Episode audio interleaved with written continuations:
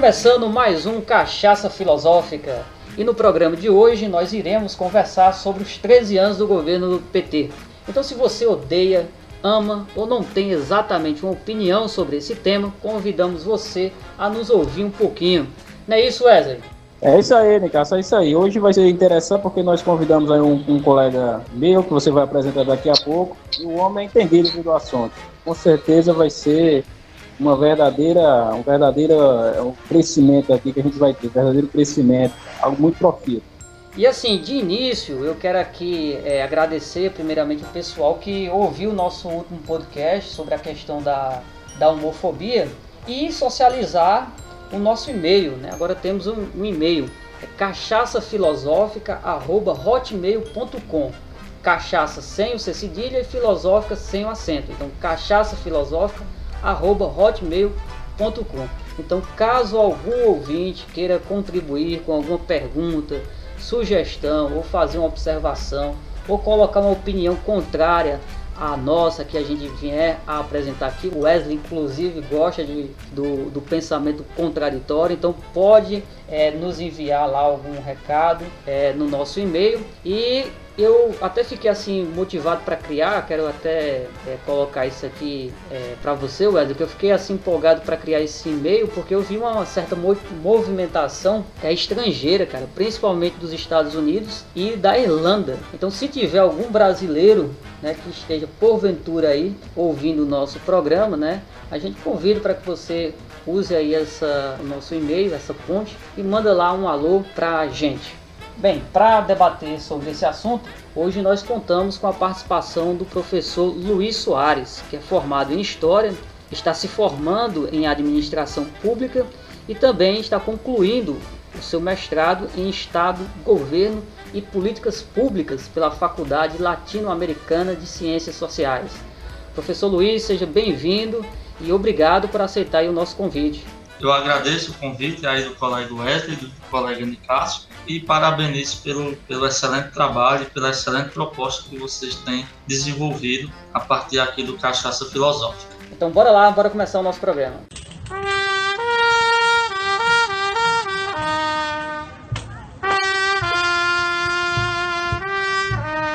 Professor Luiz, assim, de início eu queria fazer uma pergunta que é a seguinte, para iniciar aqui o nosso papo, a nossa é, reflexão. Que assim, em meio a, a os acertos né, e os erros do, dos governos é, do PT, é, se a gente for colocar assim na balança, qual seria de repente o legado do PT para a sociedade brasileira? Né? Será que o PT deixou uma marca aí positiva, né? ou ele vai ser sempre lembrado pela questão da, da corrupção. E assim, professor, eu faço essa, essa, essa pergunta porque eu percebo, não sei se você também tem essa, essa noção, não sei se o nosso amigo Wesley também tem essa visão, mas é uma coisa que eu venho verificando, é uma certa raiva e um ódio em relação ao PT e principalmente a figura do, do Lula. E eu creio que esse sentimento assim, ele não é só é, algo oriundo né, da classe média brasileira. É porque até porque eu acho que essa a classe média brasileira ela sempre teve uma repulsa não somente a, ao PT, mas assim a todo tipo de, de governo mais inclinado a, aos pobres, né, a uma, a uma visão mais progressista, né.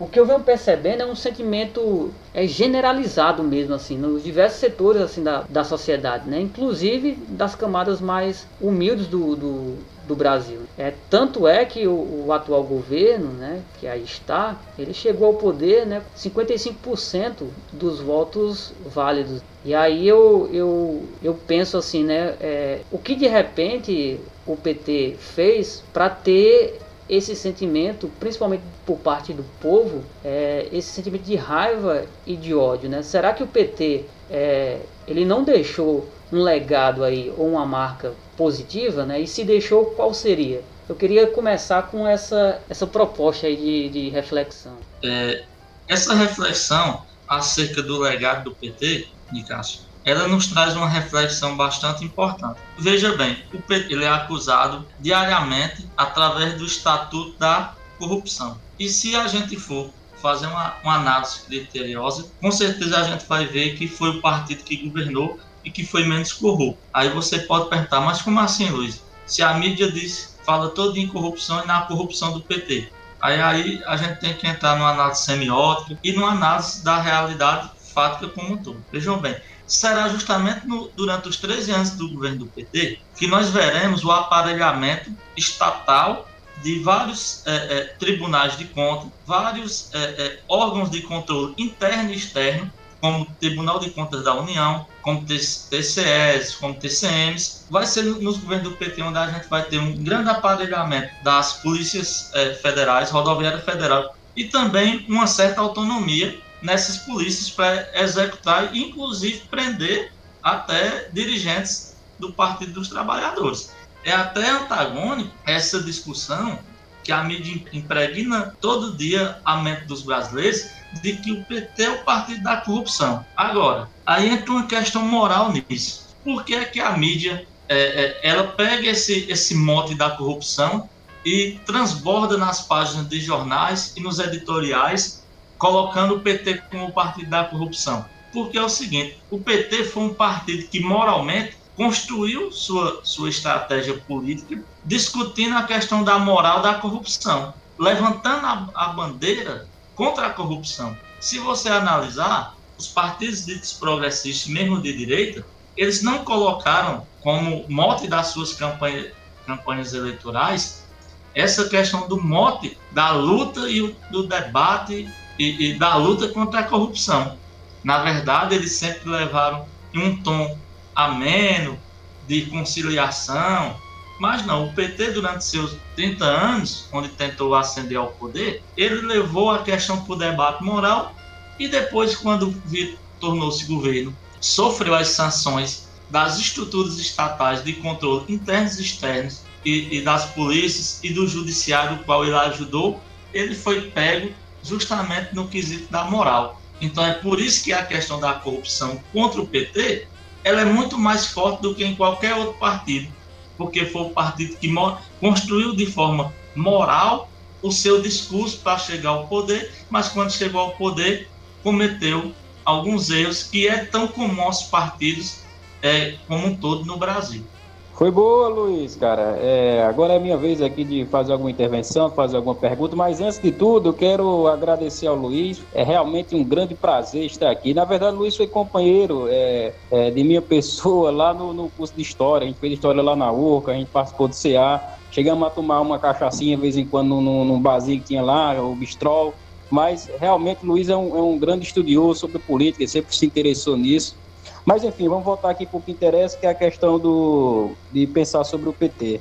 Essa questão da moral, apesar do Luiz ter dito aí que, é uma, é, que era uma pauta do PT, mas eu vejo que essa questão moral sempre foi uma pauta da classe média brasileira em geral. Né? A classe média brasileira ela tem uma tara para discutir sempre essa questão da corrupção. Né? Aí o PT, é, estrategicamente, fez até algo interessante, que agregou a pauta ali dos trabalhadores que é uma pauta cara dos anos 80 ao PT, e agregou essa pauta aí também da corrupção, que é uma pauta cara à classe média. E você falou aí dessa questão desse erro né, do PT, mas também é, é, é complicado, né? É complicado porque o PT passou por 13 anos no poder, né?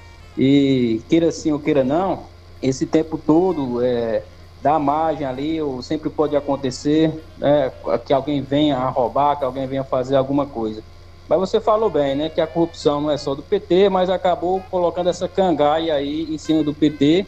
E hoje, boa parte da população brasileira não faz mais o debate racional, né? Simplesmente diz, ah, o PT é ladrão, o PT é isso, o PT é aquilo, né? Aí eu queria falar sobre, puxar um assunto, é, Luiz, sobre essa questão é, dessa pauta única da, da, da classe média. Que a, a, classe média só tem, uma, só tem basicamente duas pautas, que é a questão de de combater a corrupção, como se o único problema no Brasil fosse a corrupção, e a questão de meter o pau no funcionalismo público, dizer que os servidores públicos dão um prejuízo tremendo. E, e aí entra em cena a questão da, da Lava Jato. Né? A Lava Jato que, de certo modo, virou um poder é, justamente é, como se fosse um poder moderador dentro do Brasil, um poder paralelo. É, eu, quero, eu quero que você, Luiz, aí faça alguma, alguma reflexão sobre essa participação dessa questão da Lava Jato no, nessa, nesse desmonte é, da saída do governo PT. Realmente a Lava Jato, ela deixou ali um legado é, positivo, está deixando um legado positivo ou está deixando um legado negativo, é, Luiz, ao investigar o PT, ao investigar é, a cúpula ali do PT, ao investigar o Petrolão. O que é que você acha, é, Luiz, sobre isso? É, você levantou duas, duas coisas bastante importantes. Uma em relação à Lava Jato e seus efeitos, e a outra em relação à reforma administrativa. Eu vou pegar primeiro aqui essa questão da Lava Jato. Wesley, dentro de um pensamento progressista, analisando bem, a Lava Jato ela começou com uma proposta interessante.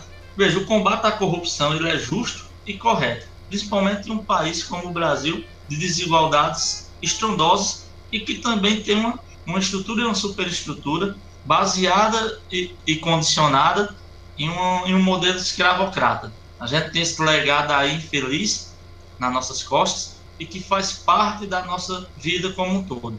A Lava Jato, ela começa numa perspectiva interessante, no entanto, ela, ela toma uma forma de um poder paralelo, como você falou. Por quê? Ela dá a entender que a justiça no Brasil não funciona. E a, se a gente analisar, as instituições elas estão funcionando. Agora, depende do olhar que você está dando a, a, isso. As instituições, a gente sabe, as instituições, principalmente como a, o judiciário, no Brasil, ele sempre funcionou a reboque e a miúde, olhando para um grupo.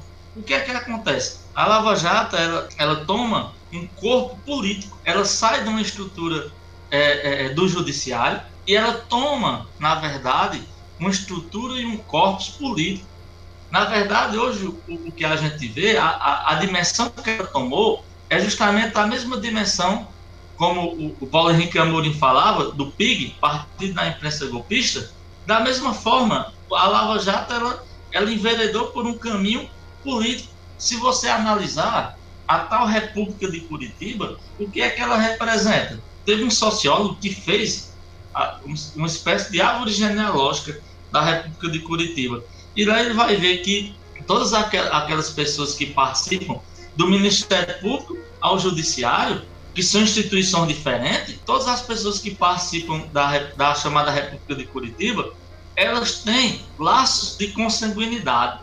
Elas têm, e além dos laços de consanguinidade, depois elas têm laços afetivos e de vivência, de coleguismo e etc.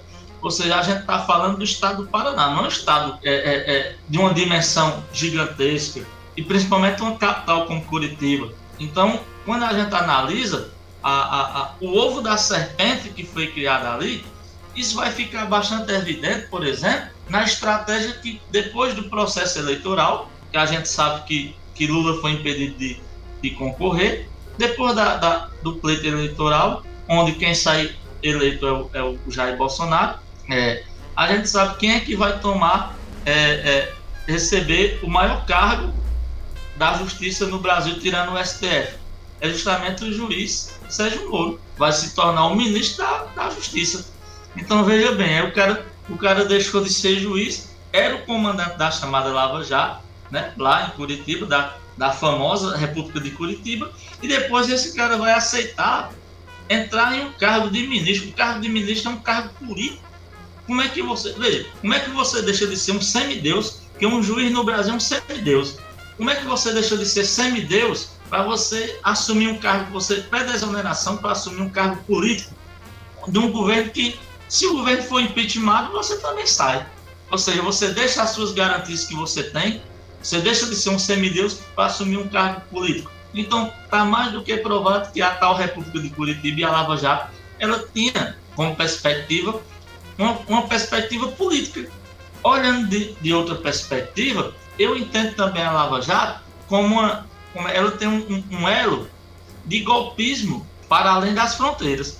Basta você ver que o ministro Sérgio Moro, que, até, que antes era o juiz Sérgio Moro, ele teve contato com o exterior já ficou, já ficou até agora ratificado que até o FBI foi facilitado, o FBI, o FBI é, é, é, traficar influências aqui dentro e através dessas influências do a, americana ele agia de forma é, é, é, bastante veemente principalmente para caçar as forças da, da, das então grandes indústrias e grandes empresas transnacionais brasileiras ou multinacionais. Um bom exemplo, ah, só para citar, a JBS ela já era a quarta maior frigorífica dentro dos Estados Unidos. E a gente sabe muito bem que o governo americano, o Estado americano, ele vende uma política neoliberal para todos os países. Mas, como diria Fukuyama, dentro dos Estados Unidos é altamente protecionista e é um Estado forte. Eles pensam o seguinte: neoliberalismo lá para fora, mas aqui dentro ainda é o, praticamente o modelo é, é, é, é mercantilista. Aqui o que vale é o protecionismo a todo custo. Bom, professor Luiz, eu queria é, é, insistir um pouco mais nessa questão que eu tinha colocado aqui em relação à a, a, marca que o, o, o PT deixa para o Brasil, né? Ou seja, enquanto governo, né, esses 13 anos aí, ele deixa um legado positivo, né? E por quais razões. E, e o que eu queria insistir também é em relação a, a essa falta de apoio é, popular que hoje o PT é, sofre. Eu acho que você disse muito bem aí é, ao responder a, a, minha pergunta né, em relação ao papel da mídia. Né? Ao meu ver, eu também concordo com essa visão. Né? Eu acho que a, a mídia contribuiu muito em relação a essa visão negativa é, em relação ao governo do PT, dando foco sempre na, na questão da, da corrupção. Mas aí eu, eu, eu, eu faço a seguinte pergunta, professor. É, o PT ele errou quando ele é, vai é, focar na questão da socialização é, é, é do consumo, né? E, e, deixa de lado, por exemplo, a, a uma perspectiva de, de, esclarecimento, digamos assim, da, da classe trabalhadora, porque é, é, voltando àquela questão da, da, do sentimento que eu tenho. O sentimento que eu tenho é que o povo, assim, quando eu digo povo aqui, Luiz, é, é o trabalhador mesmo, sabe? É de, de revolta, assim, ninguém faz, assim, como Wesley colocou aí, uma reflexão mais racional e crítica é, do governo do PT. Aí, assim, isso foi um erro da, do governo do PT, chegar ao final da forma como foi, né?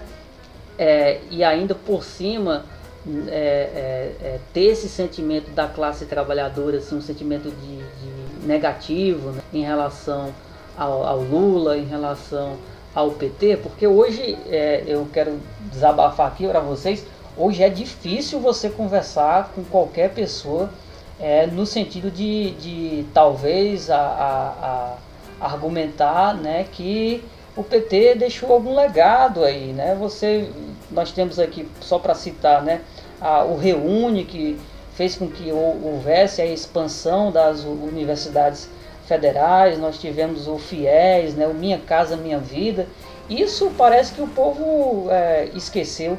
Ou isso é só uma, uma impressão equivocada minha? O que é que tu tem a dizer, Luiz, em relação a, a isso? Eu queria insistir um pouco mais nessa questão essa questão que você levanta é bastante importante. Qual é a grande questão? Não é que o povo esqueceu. Na verdade, o povo não esqueceu. Só que é, nós temos que analisar. Eu, eu, eu tinha um professor que dizia o seguinte: ó, vocês têm que analisar o estado herdado. E eu não entendia bem isso, depois foi que eu comecei a compreender. Então, qual é o estado herdado que o PT pega com o governo Lula? Se a gente analisar, assim que Lula ganha, vocês lembram da carta aos brasileiros. A carta aos brasileiros, na verdade, não era aos brasileiros. A carta aos brasileiros era uma carta para o sistema financeiro internacional, para que é, eles não tivessem medo de que eles, que eles que seriam é, minados no que eles têm de mais perverso, que é no seu capital financeiro e tudo, os juros, aquela coisa toda. Então, aquela carta aos brasileiros de Lula, assim que ele assume o poder, ali é para não deixar acontecer a fuga de capitais do dia para a noite. A gente sabe que é tão comum é, nas economias de capitalismo periférico, como o Brasil, feito justamente pelo capital financeiro internacional. Quebrar um país hoje é muito fácil. Os banqueiros sabem muito bem como quebrar. E na verdade o que Lula faz é meio que um afago para não acontecer isso. Pronto, sabido disso, o que é que acontece? O governo Lula, ele inicia em um processo onde a gente tem aí o avanço da China como talvez maior consumidor de commodities no mundo. E aí a gente inicia um processo de, de, de estrondoso de exportação de commodities. E o Lula, inteligentemente, através da, da sensibilidade do pensamento progressista que ele tinha, no seu plano de governo, ele vai privilegiar, de certa forma, não privilegiar, mas ele vai atender um pouco as camadas é, mais necessitadas. E aí os, vem os programas sociais que até você citou. Aí a gente vai ter o programa Bolsa Família, nós vamos ter o Minha Casa Minha Vida mais para frente, nós vamos ter o ProUno, Reúne, o FIES. Ou seja, agora o estado herdado que nós tínhamos era um estado de negligência total com é, é, o povo trabalhador né, e com as classes mais pobres. Então, o que é que vai acontecer? A partir dessa inserção, aproveitando a onda da, das commodities que a China estava é, é, é, demandando muito do Brasil, nós vamos viver um momento, talvez, um pouco do nosso welfare state, né? Então, esse momento vai ser importante e aí vai possibilitar a inserção no mercado, no consumo das massas, pessoas que antes não tinham é, sequer oportunidade de consumir de produtos industrializados ou manufaturados, até produtos industrializados é, é, da questão da, da, da agroindústria, vão começar a ter acesso. E aí, com a questão do Bolsa Família, isso vai se ampliar. O que é que acontece? Essa inserção dessas pessoas, ela vai se dar de uma forma é, é onde a, a, crítica ao PT enquanto erro. Mas se a gente analisar o PT como um partido progressista dentro do sistema capitalista, qual é, qual é a, a ideia de um partido progressista dentro do sistema pro, pro, é, é, capitalista? É justamente ofertar o consumo às pessoas e tentar, de alguma forma, nesse processo neodesenvolvimentista, tentar, de alguma forma, fortalecer a indústria é, interna, que aí os economistas vão chamar de desenvolvimento endógeno. Com isso, a gente vai ver a expansão. Vou dar um exemplo prático. É, nós vamos ver a expansão de marcas de achocolatados, que antes nós tínhamos só aquela mar marca lá que era conhecida, aquela marca suíça. Nós vamos ter hoje uma demanda enorme. Hoje, por exemplo, todo povo pode consumir, comprar um achocolatado, porque ele tem um programa social Bolsa Família e outras formas de transferência de renda.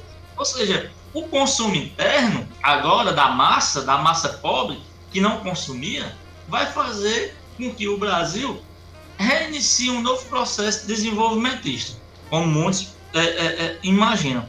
Então, aí onde entra a questão é, que você levantou. Onde é que está o erro do PT? Será que o erro do PT está em ter ofertado isso? E como é que, que ele ofertou isso e ao mesmo tempo não conseguiu, sei lá, conscientizar as pessoas? é aí onde entra o processo da mídia que nós falamos. Veja, é, eu tinha um colega professor que trabalhava comigo, que quando começou a onda lá de 2013, ele era a favor do impeachment, ele é professor de matemática, e eu perguntava a ele, rapaz, você é professor de matemática, você deve entender bem de economia. E aí acabei vendo que ele não entendia nada de economia. Ele entendia da economia interna dele, da casa dele. Ele disse que era contra o governo Dilma e do PT, porque, por exemplo, o valor da gasolina era muito caro, ele tinha dois filhos, uma mulher, dois filhos em escola particular, ele, ele antes podia pegar o carro, deixar todo mundo ir de carro para a escola, agora ele tinha que se deslocar de moto, ele e a mulher, porque não conseguia de carro, porque estava caro, porque agora tinha um carro, mas não podia botar gasolina, tal e tal e tal. Aí é onde entra a questão, nós estamos falando de uma pessoa instruída, mas que, com certeza, qual qual é a, a mídia que ele consome diária? Ele, é, ele era, assim como nós, o tipo classe média baixa, mas que quando chegava em casa todos os dias, a, a, cansado, é claro, da, da labuta diária, chegava em casa e o que era que ele ia consumir? Ele ia consumir os jornais das TVs comerciais. Aqui a gente não precisa falar somente em Globo, em SBT, Record, em todas essas mídias, que são apenas comerciais e tem como intuito, na verdade, vender propaganda e, e que respondem todo o seu noticiário, toda a sua, a sua grade de, de comunicação é voltada, na verdade, para estabelecer um consumo de massa. E aí, da mesma forma, uma pessoa instruída, que é professor, tal e tal, se revolta contra um governo que foi quem ofertou a ele a possibilidade, por exemplo, de, de adquirir um carro, de ter dois filhos na escola particular, ele e a mulher, profe, os dois professores, trabalharem em uma escola que a escola é, agora tem mais vagas porque você tem programas sociais como Bolsa Família que condiciona a frequência escolar, é, a frequência no posto de saúde da, da mulher grávida, tal e tal, a tudo isso e faz com que essa evite a evasão escolar. Se tem menos evasão escolar, você tem mais é, é, escolas para mais professores da aula e etc. Então, a pessoa não consegue fazer esse caminho, esse emaranhado, tá entendendo? Aí imagine, agora você imagine, o trabalhador comum que trabalha de 12 a 14 horas numa fábrica, sai de casa 6 horas da manhã com sua marmita, come na fábrica, chega em casa já no final da, da noite, cansado, e também vai sentar no sofá para assistir o jornal do, do, do, daqui regional, depois assiste uma novela, depois assiste outro jornal, o que é a nível nacional.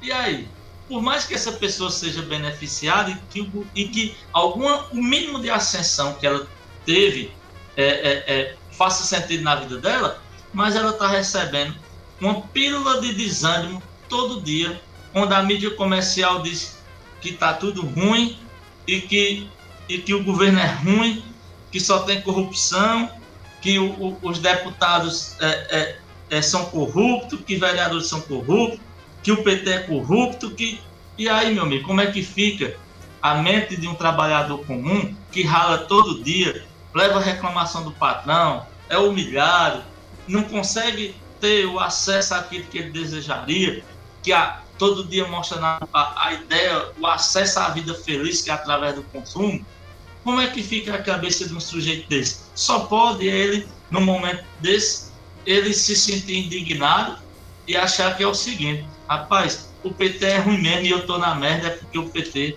fez isso comigo. Então, essa é a perspectiva, pela análise que eu faço. É difícil?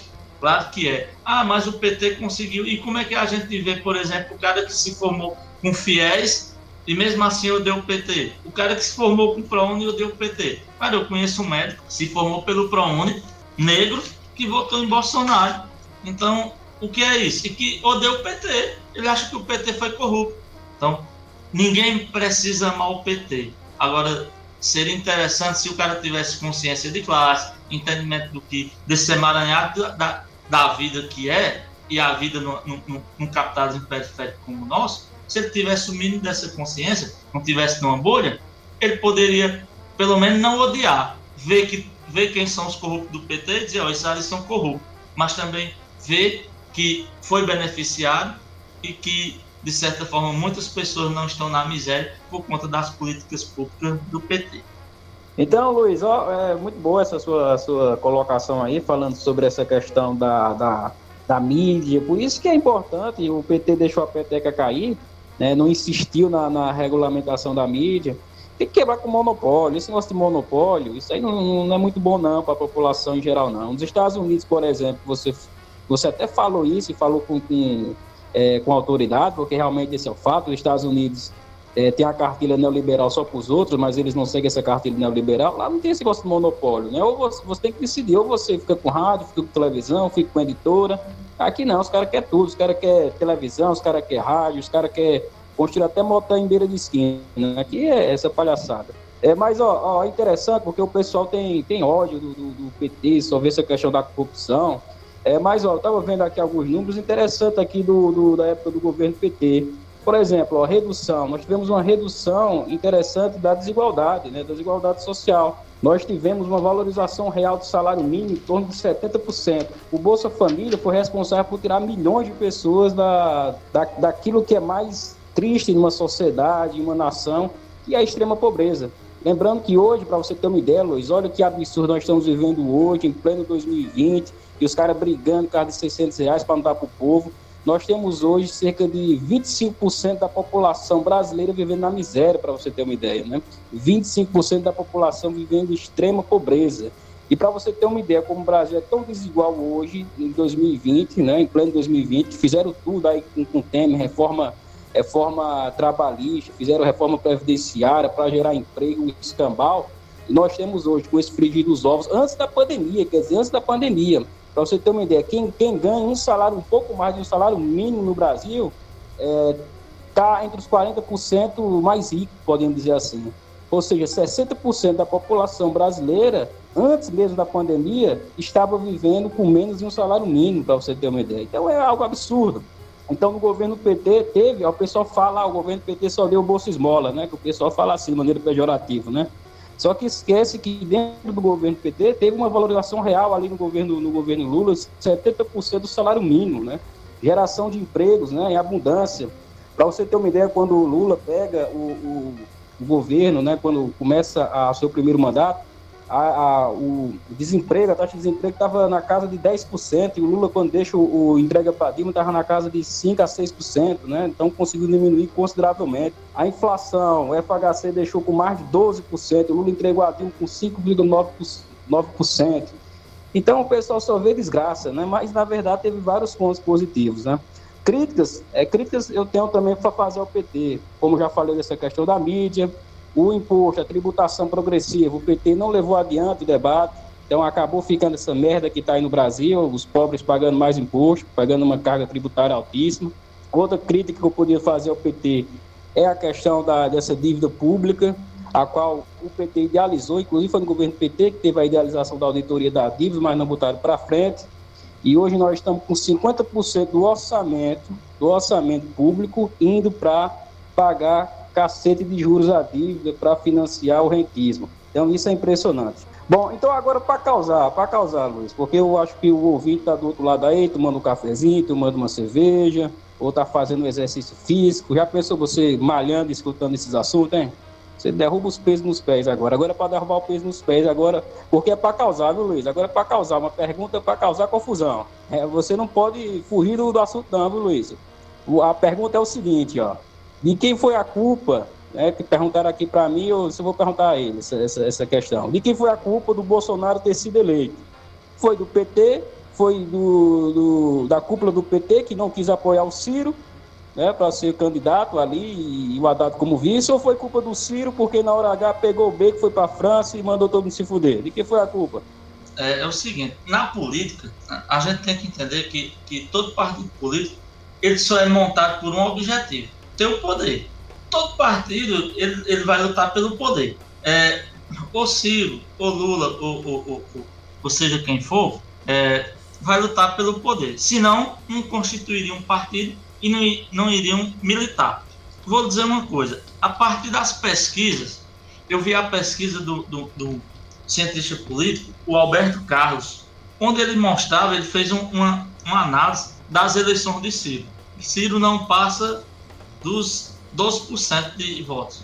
Me diga uma coisa: qual é o partido no mundo? Quero saber qual é o partido no mundo que tira, que tem lá, como, como o, o, o PT teve, quase 50%, né, 40 e poucos por cento dos votos em uma nação. Qual é esse partido que vai abrir para alguém que tem 12%?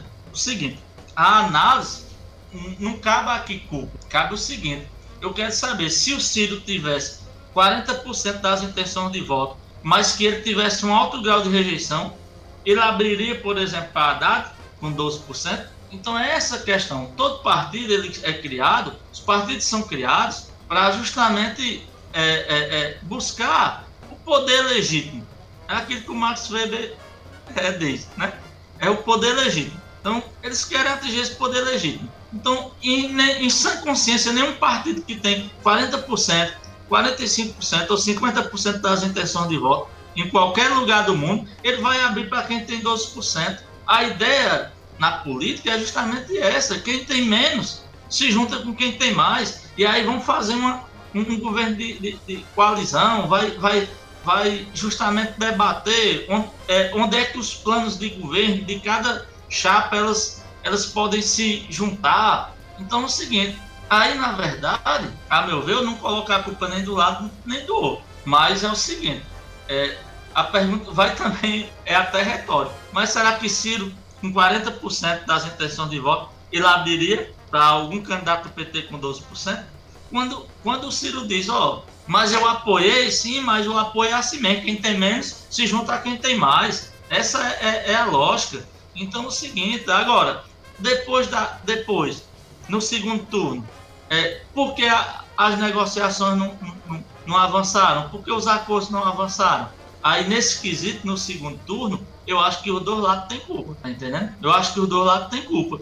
Se, se o Cid não era mais candidato e foi tentado negociar, é, é, por exemplo, a, a, como eu, eu, já disse, você é, é adquirir um pouco do plano do governo do outro, tal, que tenha a ver, porque no fundo, eu, gostam de chamar o PT de esquerda porque querem, já está na, na tradição. Mas, a meu ver, o PT é um partido progressista. Se o PT fosse um partido na Europa, ser, seria é, um social-democrata, né? Ciro, da mesma forma. No fundo, os, os, os dois têm um projeto neodesenvolvimentista e, no fundo, todos falam a mesma, é, digamos, todos falam, têm a mesma cartilha, só que falando de formas diferentes. E aí, na verdade, eu acho que faltou hombridade dos dois lados no segundo turno para poder sentarem e deixar aí a, a, a, as arestas, tirar um pouco as diferenças e se unir por um bem maior. Rapaz, eu, eu gostei dessa, dessa pergunta aí, porque vem de encontro também com uma, uma, uma visão que eu tenho. Eu acho que é, eu penso um pouco é, contrário aí do, do Luiz em relação a esse ponto, porque o, o, o sentimento que eu tenho é que naquela ocasião, né, é, após o impeachment ou o golpe é, da Dilma, e diante do cenário que, que, que se fez ali, diante de tudo que a gente está colocando aqui por parte da, da imprensa, né, que perseguiu mesmo a, a, o PT, esse é o sentimento que eu, que eu tenho, que inclusive o professor Luiz aí esclareceu muito bem, que talvez tenha contribuído nessa falta de esclarecimento do trabalhador comum em relação a, a uma visão, a um olhar mais crítico em relação ao que foi o governo PT, ou seja, que não foi só, só corrupção. Então, em meio a esse contexto, eu acho que ali é, caberia talvez a o PT é, recuar um pouco.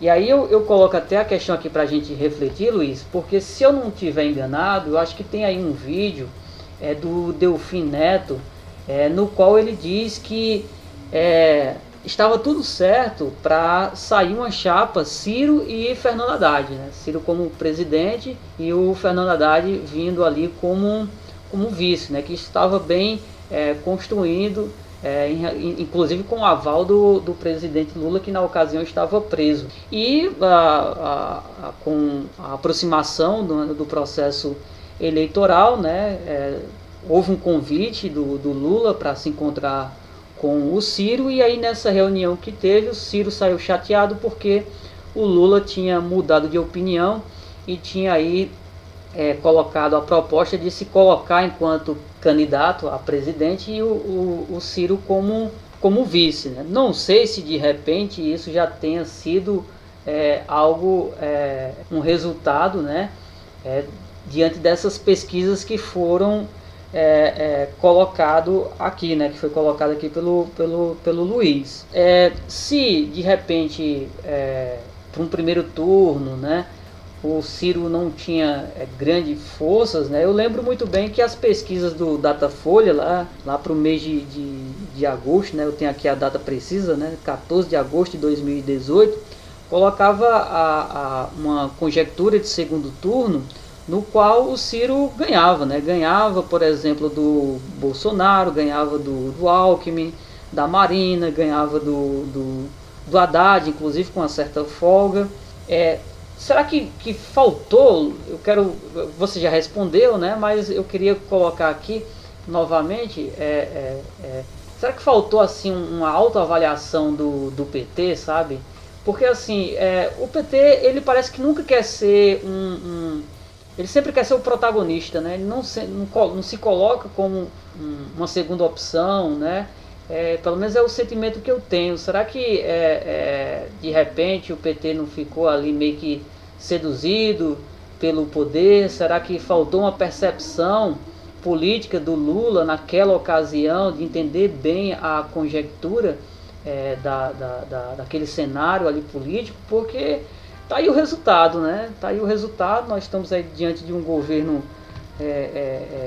Estou até querendo ser educado aqui, mas a palavra que me vem é só essa mesmo, né? Um governo fascista, né? E a gente vai ter que lidar agora com isso. Então, assim, é, não foi um erro, não, Luiz, assim, de repente, do, do PT? Será que Será que é possível, por exemplo, Luiz, então eu vou fazer, você já respondeu, mas vou colocar então uma outra pergunta. Será que é possível o PT, por exemplo, nas próximas, nas próximas eleições, vir é, como a, a, apoiando, por exemplo, um Flávio Dino? Você acredita que o Flávio Dino pode vir como presidente e o PT ali é, é, apoiando, talvez lançando um vice? Será que isso é, é possível? Ou ou é difícil de, de, de, de, de pensar isso, porque tem a questão das pesquisas, e aí o PT não abre mão? Nicolas, eu vou, vou dar duas respostas. Uma em relação a alguma análise mais da ciência política e, e dessa ideia da, da, correlação de força e a questão partidária, e uma outra no sentido de que se eu fosse dirigente do partido. É, é o seguinte, em relação ao Ciro, é claro que é correta a posição dele de não aceitar. Por quê? Qual é a grande questão? Quando ele foi chamado na reunião, pela, até onde eu sei, aí pelos vídeos que a gente assiste aí, né? E ele mesmo disse, o que acontece era o seguinte: o Lula continuaria como candidato, mantendo a, a, as bases, e depois, quando saísse o processo de, de que ele não seria realmente candidato, ele seria o candidato e a dado o vice. A ideia era essa. Só que o Ciro não aceitou. Né? O Ciro mesmo, mesmo fala disso. Então, é claro por que o Cid não, vai, não aceitou? A gente pode debater a questão do ah, mas a rejeição do PT era grande, tal e tal. Beleza, sim, a gente também eu vejo dessa forma também. Eu, é, é, é, no meu caso, eu até vejo o seguinte, que a melhor alternativa naquele momento realmente era apostar no Ciro. É, é, que o PT fizesse uma, uma. Aí sim, seria uma verdadeira aliança progressista junto PDT, é, PSB, PCdoB, PSOL, mas o que é que eu vejo? Que a estratégia do Lula foi por água abaixo. O que era que ele queria? Manter, porque quer queira, quer não, o partido progressista hegemônico é o PT. O que é que acontece? Basta a gente ver que quem é que ele, hoje qual é a maior, a segunda maior bancada é o PT ainda, né?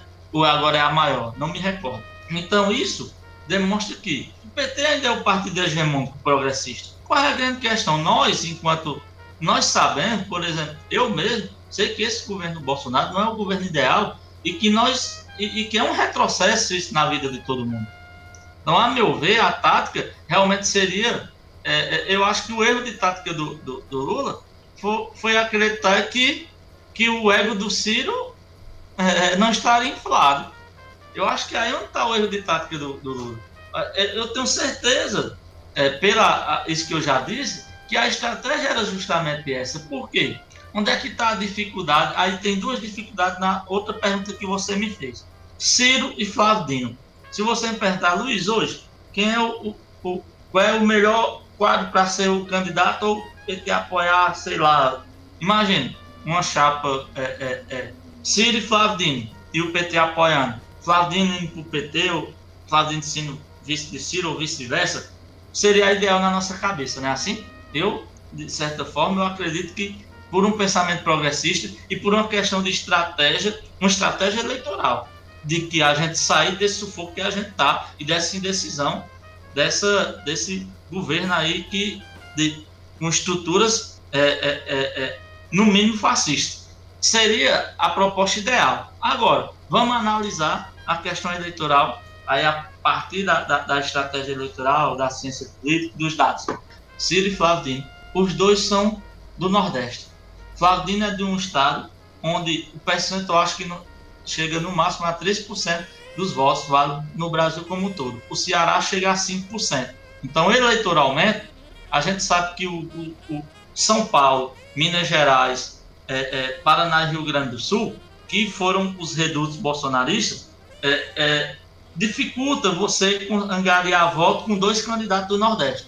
Então, aí é onde entra a questão das nossas vontades, pelo que o Flávio Dino fez, pelo que o Flávio Dino fez no, no, no, no Maranhão, pelo que, de certa forma, Ciro, ó, Ciro dentro do campo progressista, ele, consegue, ele mantém a força dele, como eu digo, tem um programa estratégico e de governo parecido com o do neodesenvolvimentista também. Qual é a grande questão? O problema do Ciro é que ele, ele ultimamente, vez por outra, ele, em vez de, de juntar, parece que ele buscou uma estratégia aí de, de querer atrás desses votos que, que, por exemplo, que nem é Bolsonaro e que está meio assim com. e que gosta de, de dizer que o PT não é o PT. Então parece que ele anda meio que nessa estratégia. Aí fica difícil a reaproximação. Mas eu concordo com vocês. Se fosse uma estratégia, eu acho que Lula não é que ele errou na estratégia. Eu acho que eu acho que o Ciro com, com sua, como eu disse, que isso é normal da política.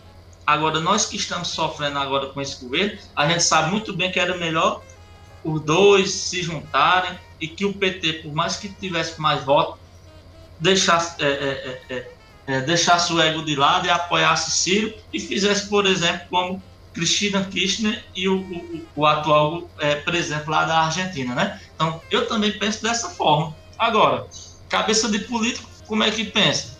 Pensa na, na hegemonia do seu partido, no crescimento tal e tal. E foi isso que aconteceu.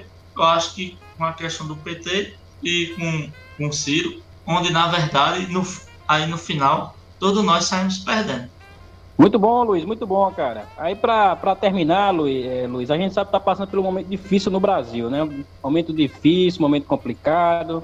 Tem até memes aí falando da, da, da questão do, do 38 que o Bolsonaro prometeu e tá, o 38 que está acontecendo é o revólver, não, é o 38 reais 5 quilos de, de arroz.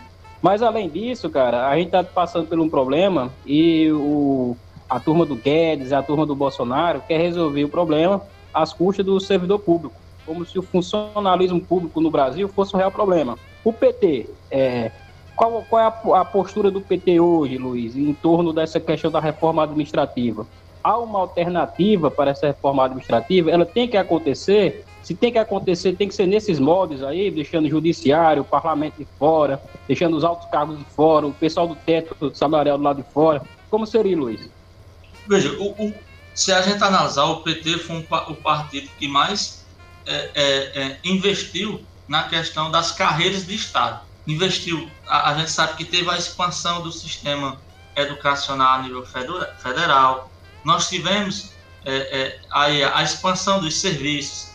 Então, o PT foi um partido que realmente conseguiu organizar, trazer um novo aparelhamento é, para o Estado.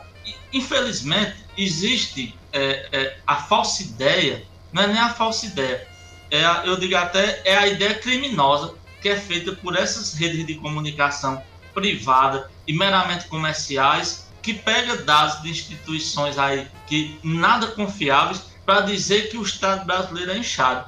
Pelo contrário, cara, as pesquisas mostram que, por exemplo, o Estado francês, o Estado inglês, é, é, os países de, de, primeiro mundo, os países de capitalismo avançado, eles têm um Estado muito mais robusto do que o nosso. Pelo contrário, nós é, é, o Brasil carece de muito mais funcionários públicos. O Brasil é um estado grande. A gente tem que entender que para você manter um estado do, do, tamanho do Brasil, o Brasil é um país é, é, continental. Você tem que ter um estado forte. Você tem que ter funcionários é, é, públicos, públicos em várias áreas para prestar um bom serviço ao cidadão. Então, essa ideia aí da reforma administrativa na verdade, ela mostra que ela quer penalizar mais ainda uma parte da população. Veja, eles tratam o funcionário público como se o funcionário público fosse, fosse aqueles funcionários públicos de carreira do judiciário. Cara que entra, por exemplo, você analisar um técnico administrativo do judiciário, em qualquer lugar do Brasil, ele ganha no mínimo 4 mil reais.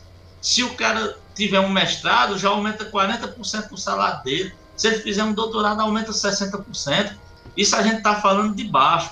Imagine os juízes, é, é, é, é promotores, é, é, a questão do, do, dos militares, eles não querem mexer. Então, assim, isso mostra que, na verdade, eles querem penalizar mais ainda, tirar de quem tem menos. Aí você, aí você pergunta, Luiz, por que é que eles não querem mexer?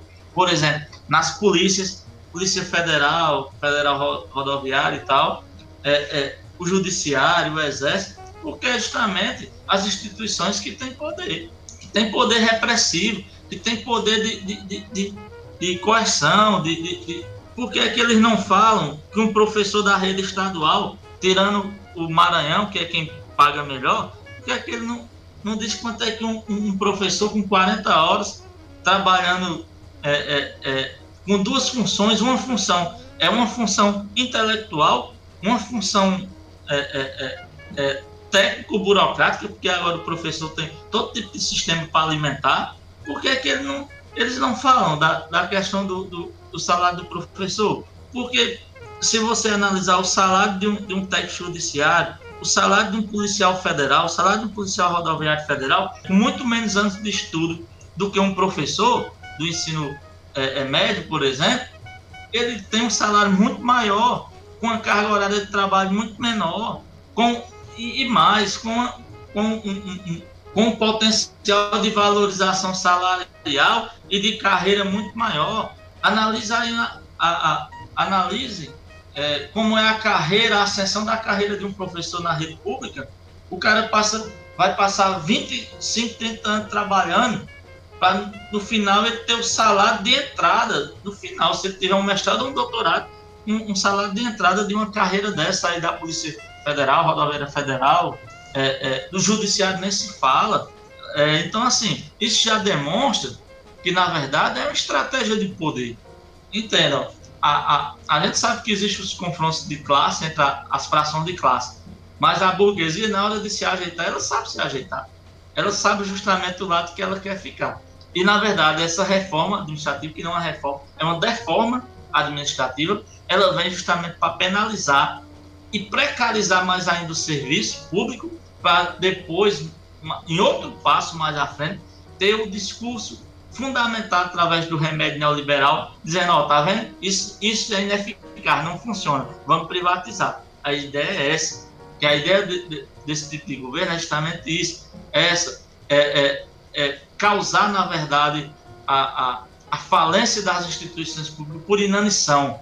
Começa por não investir, por o trabalho ficar precarizado, o serviço ficar precarizado, para a população começar a sentir que o serviço não funciona e a partir disso eles vêm com um remédio, o um remédio em tarja preta neoliberal. Dizer, ó, esse serviço aqui é ineficaz, vamos privatizar, que através da privatização nós vamos trazer a tal eficiência. Esse é o discurso, essa estrutura. Agora, eles vão por passo, igual o Jeff, vão fazendo passo por passo. Quando a gente pensar que não, é, a cada fatia do bolo, eles já vão ter comido o bolo todo e nós vamos ficar, talvez, nem com a bandeja na mão. E aí, ouvinte, você gostou aí da nossa conversa de, de hoje? Continua amando o PT, continua odiando o PT, continua sendo diferente, mudou a opinião, achou que todos nós aqui somos comunistas, que nós estamos querendo dominar o mundo. Bom, ouvinte, você fica aí, tira suas conclusões, mas continue sempre nos ouvindo, porque aqui você vai ter um papo legal, um papo cabeça. Espero que você tenha gostado. E agradeço a você por ter nos ouvido até aqui.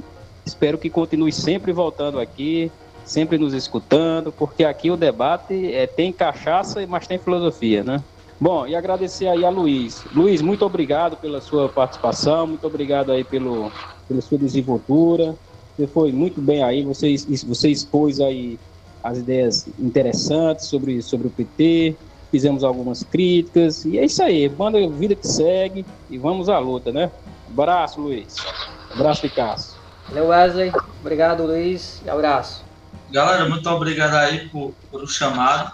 É, foi um prazer aí dialogar com vocês e discutir isso. E isso é bom para servir aí para é, com proposta, né? A gente sabe que é difícil discutir as questões políticas porque a gente tem os desejos e os anseios, né? Do que a gente acredita que deve ser melhor para a política, mas aí tem também o lado da política real. Existe a, a, a correlação de forças ao, ao passo que nós temos um desejo, o outro lado também tem. E isso é o que faz a política essa coisa interessante. E, na verdade, que a gente, enquanto ser e sujeito político, nunca devemos deixar de participar. Eu vejo dessa forma. Isso mesmo, Luiz. Isso, é, desse encontro de desejo se faz a política e também se faz suruba, né?